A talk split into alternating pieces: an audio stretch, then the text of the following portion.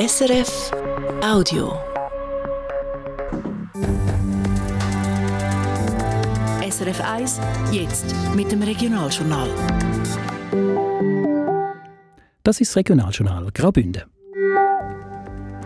Die dreijährige Pilotphase für den geplanten Drogenkonsumraum zu Chur wird viel teurer als ursprünglich von der Stadt geplant.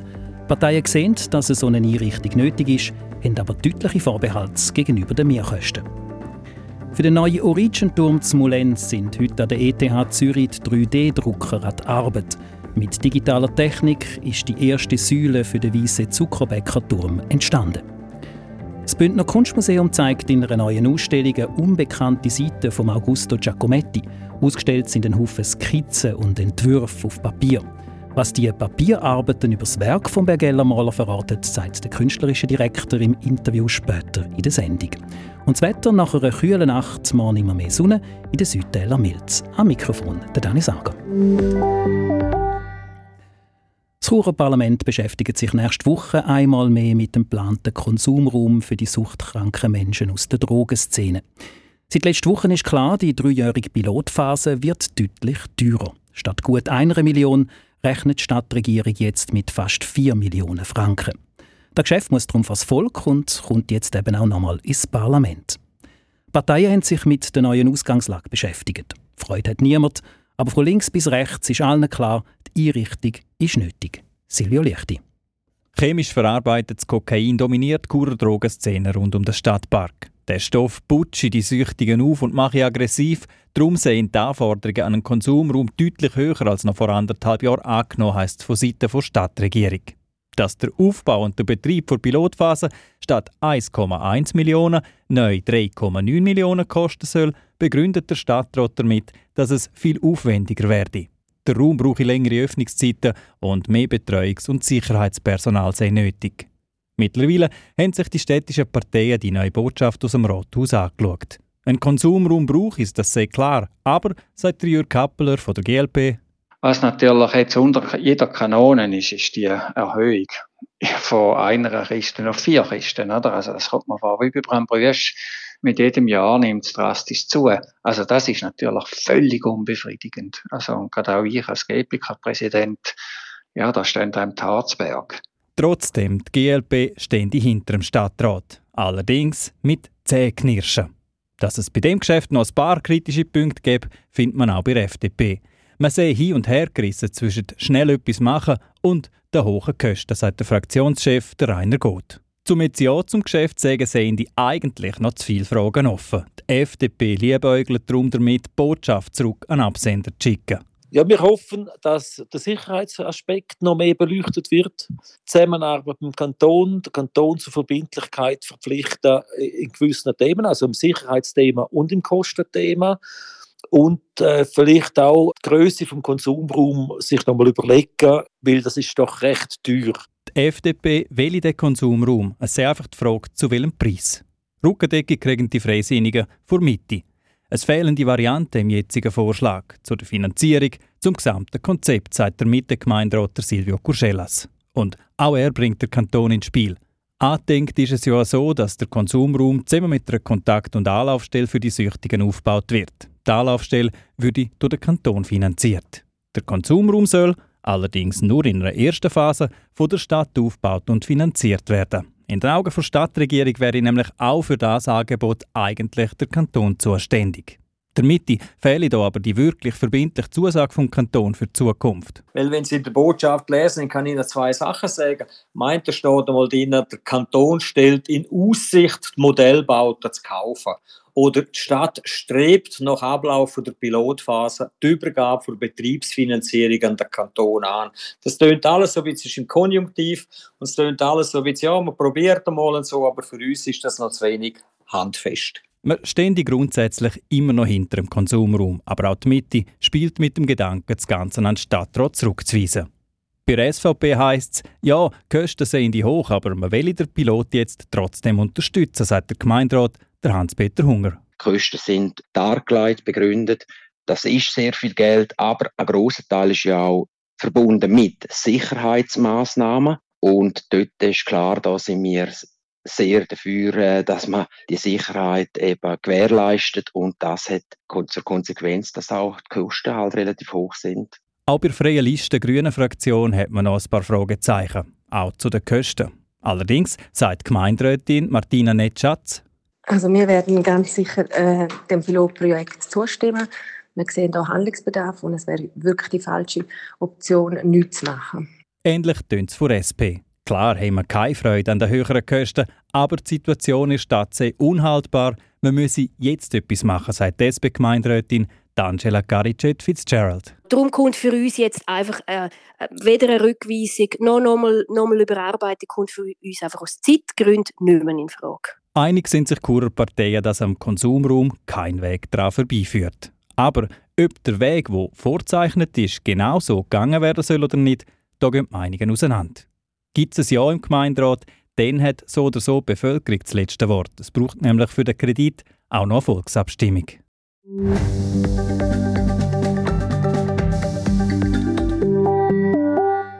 Heute ist der Startschuss gefallen für die Produktion vom sogenannten Weißen Turm von Mulenz. Er ist ein Projekt, das die ETH Zürich zusammen mit der Kulturstiftung Origin angestoßen hat, wo ja schon der bekannte Turm auf dem Julia-Pass initiiert hat. Nach vielen Testphasen, statischen Versuchen und Anpassungen hat heute in einer riesigen Halle auf dem Campus der ETH ein 3D-Drucker die erste Säule produziert oder eben ausdruckt. Der Gründer und Leiter von Origin, der Giovanni Netzer, ist beeindruckt. Es ist ein großer Roboter mit einem langen Arm und der hat eine Düse vorne und aus der kommt der flüssige Beton raus.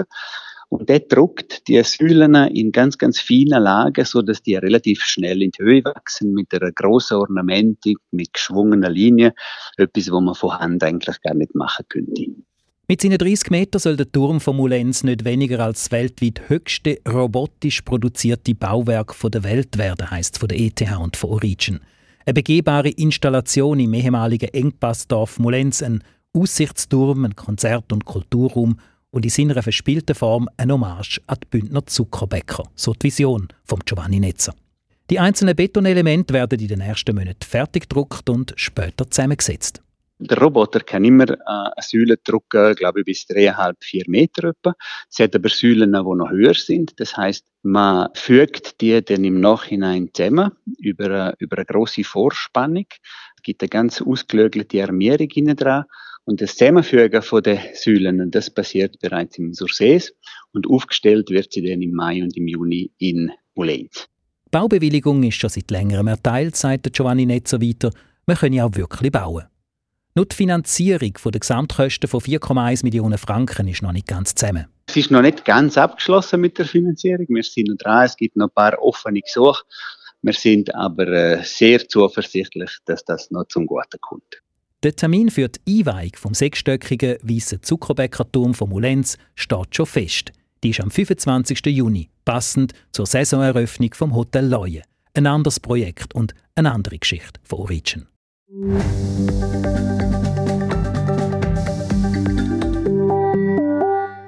Der Kanton Graubünden zahlt Covid-Impfungen in den Apotheken neu bis Ende Jahr. Die Kosten für das Impfen bei den Hausarztpraxen übernimmt weiter der Bund.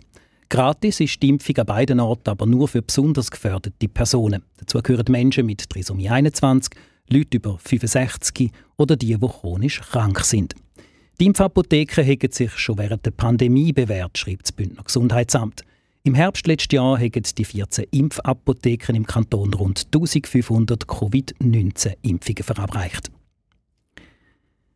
An der Delegiertenversammlung von Hotellerie Suisse Graubünden zu Pontresina ist heute Ernst Wirsch für weitere drei Jahre als Präsident wiedergewählt worden. Ernst Wirsch ist schon seit elf Jahren im Amt. Neu in Vorstand kommt der Patrick Dietrich vom Hotel Waldhaus Sils Maria. Die übrigen Vorstandsmitglieder sind alle für eine weitere Amtszeit bis 2027 bestätigt worden.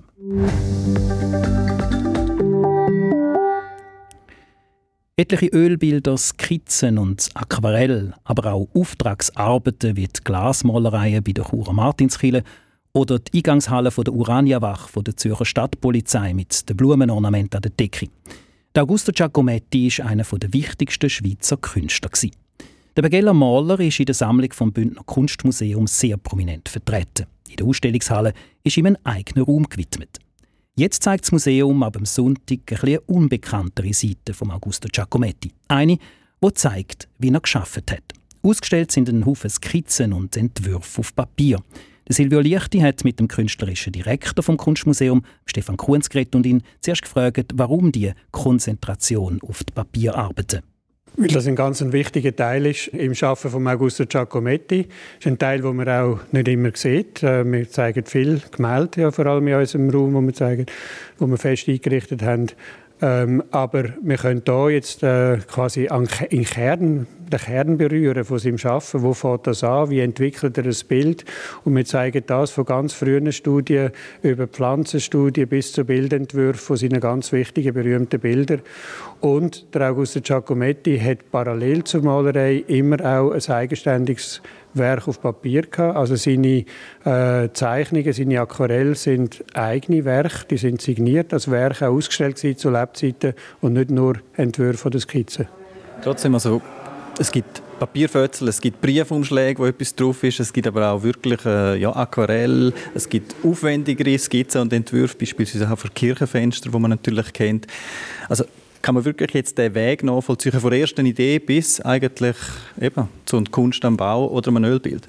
Das kann man in vielen Fällen hier machen, äh, weil wir ja äh, keine Ölbilder zeigen in der Ausstellung, aber in der Sammlung, weil wir wenn man Kirchenfeste anschauen muss man in die Kirche gehen, Martinskirche von Chur.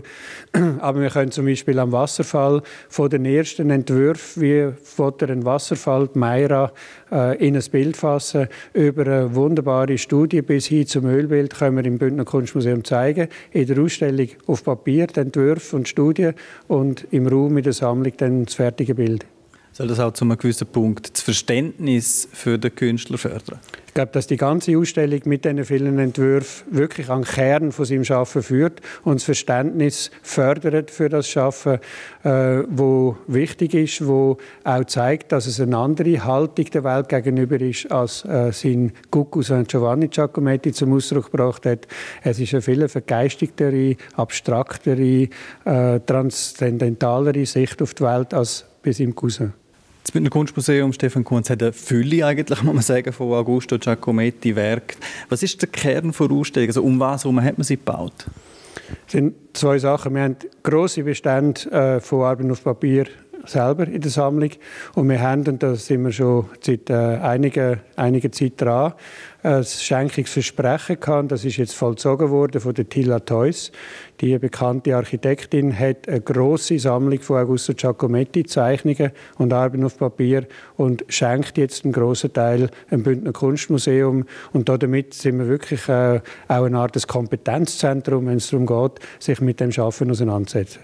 Also zum verstehen, warum kommt das Kirchenfenster so daher, wie es daherkommt. Oder äh, beispielsweise die Urania Wachhalle in Zürich. Warum ist das so, wie es jetzt äh, in dieser blümlichen Gestalt daherkommt? Richtig, und Tilla Theus, äh, und das ist ein großer Verdienst, hat einmal so mehr oder weniger per Zufall erfahren, dass die Sammlung von diesen Studien äh, soll verkauft werden und sie hat dann gefunden, dass darf nicht sein, dass das in alle Wind für, äh, geht. Und ich wollte das zusammenhalten und hat alles miteinander gekauft und hat das lang gehütet. Und jetzt schenkt sie einen wunderbaren Teil im Bündner Kunstmuseum. Stefan Kunz, die Ausstellung steht für sich allein, aber es ist eigentlich fast schon eine Co-Produktion im Kunstmuseum Aarau. Also gleich, zeitgleich startet dort auch eine Augusto Giacometti-Ausstellung. Zwei Jahre hat man schon daran geschafft und konzipiert. Was ist die Idee? Also geht ist das ein Zeitenwagen oder ist es wirklich eine Zusammenarbeit? Es ist eine Zusammenarbeit und das Ganze ist entstanden eigentlich auch im Zusammenhang mit einem Werkverzeichnis, das das Schweizer Institut für Kunstwissenschaft herausgegeben hat. Ein grosses, monumentales Werk, zwei dicke Bände.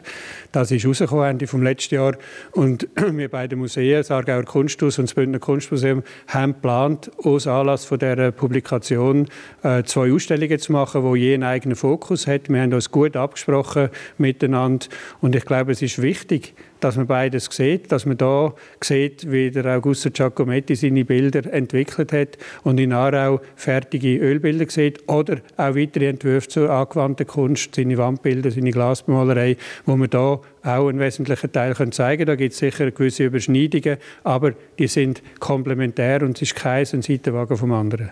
der künstlerische Direktor vom Bündner Kunstmuseum, der Stefan Kunz. Die Ausstellung Augusto Giacometti Contemplazione Arbeiten auf Papier ist bis Ende April zu sehen.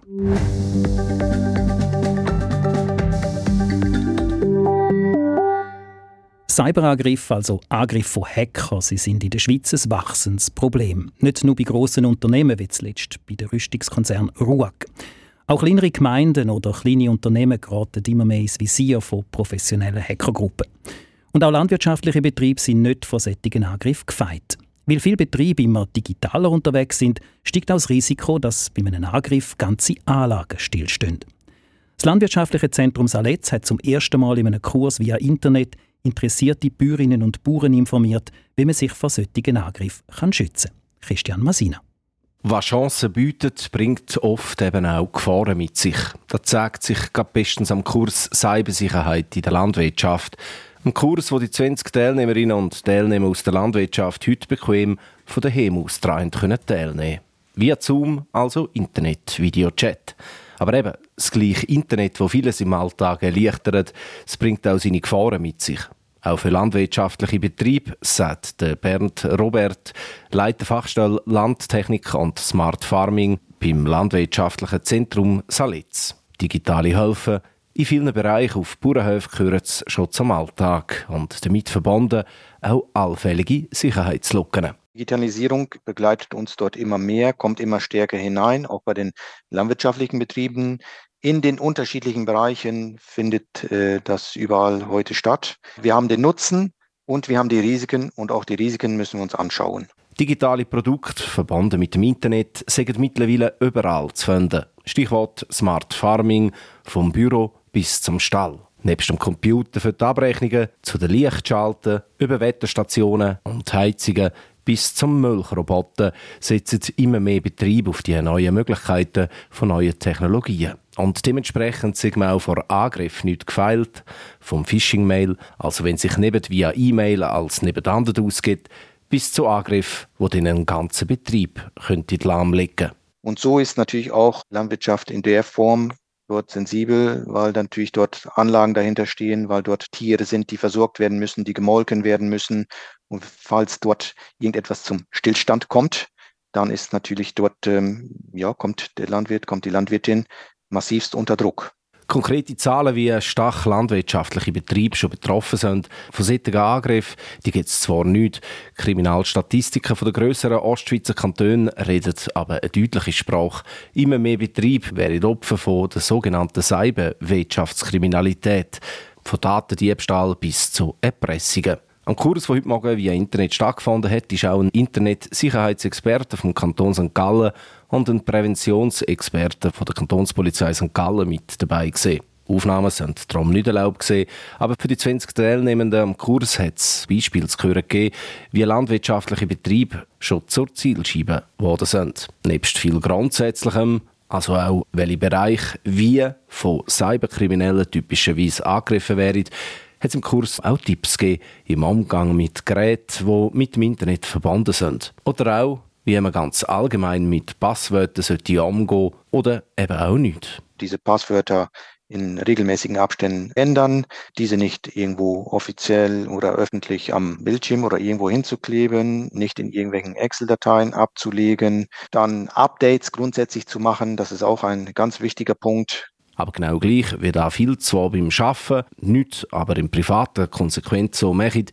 sei es auch bei vielen Bauernbetrieben so, dass man sich der Risiken im Umgang mit heiklen Daten oder Systemen nicht immer ganz bewusst ist. Ein grundsätzliches Bewusstsein ist schon gegeben, aber das Ding an der Sache ist, wie setze ich das um? Und zwar im Alltag, wo man sich oft gerne nicht bewusst ist, was es für einen Betrieb bedeuten wenn man plötzlich zur Zielscheibe von so einem Angriff wird. Der Kurs der hat heute zum ersten Mal stattgefunden.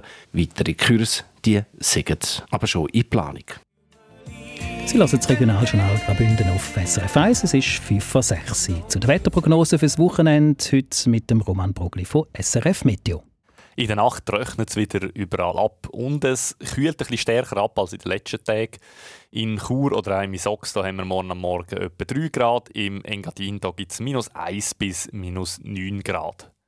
Morgen gibt es an vielen Orten einen sonnigen Tag. Am Morgen da hat sie die Tälerinnen zum Teil noch Wolkenreste, bis am Nachmittag sollten die dann aber alle weggehen. Mit der Sonne, die morgen scheint, wird es auch wieder mild. In Mittelbünden zum Beispiel, da haben wir etwa 5 Grad. Und in den Südtälern haben wir sogar noch Nordföhn dabei, mit dem kann es bis zu 15 Grad geben. Dann der Sonntag, Nomen est Omen, das ist ein sonniger und ein milder Tag. Und das sind unsere Themen heute. Eine knappe Woche bevor der Drogenkonsumraum zu Chur nochmal Thema wird im Stadtparlament, haben sich die Parteien mit dem Geschäft befasst. Man ist sich einig, der Raum ist nötig, damit sich die Situation rund um die offenen Drogenszenen für die Süchtigen, aber auch für die Bevölkerung verbessert. Allerdings, die fast viermal höheren Kosten als ursprünglich angenommen, sorgen für deutliche Kritik. Aus der Reihe von FDP und Mitte wird damit liebäugelt, das ganze Geschäft an den Stadtrat zurückzuschicken zur Überarbeitung. Sollte es Ja geben im Parlament, dann braucht es auch noch eine Volksabstimmung über die knapp 4 Millionen Franken Kredit. Heute ist der Startschuss gefallen für die Produktion vom sogenannten Weißen Turm von Mulenz. Er ist ein Projekt, das die ETH Zürich zusammen mit der Kulturstiftung Origin angestoßen hat, wo schon der bekannte Turm auf dem Julia-Pass initiiert hat. Nach vielen Testphasen, statischen Versuchen und Anpassungen hat heute in einer riesigen Halle auf dem Campus der ETH ein 3D-Drucker die erste Betonsäule produziert. Der neue Zuckerbäckerturm hat sechs Stöcke und wird 30 Meter hoch. Ende Juni dieses Jahr ist die Eröffnung geplant.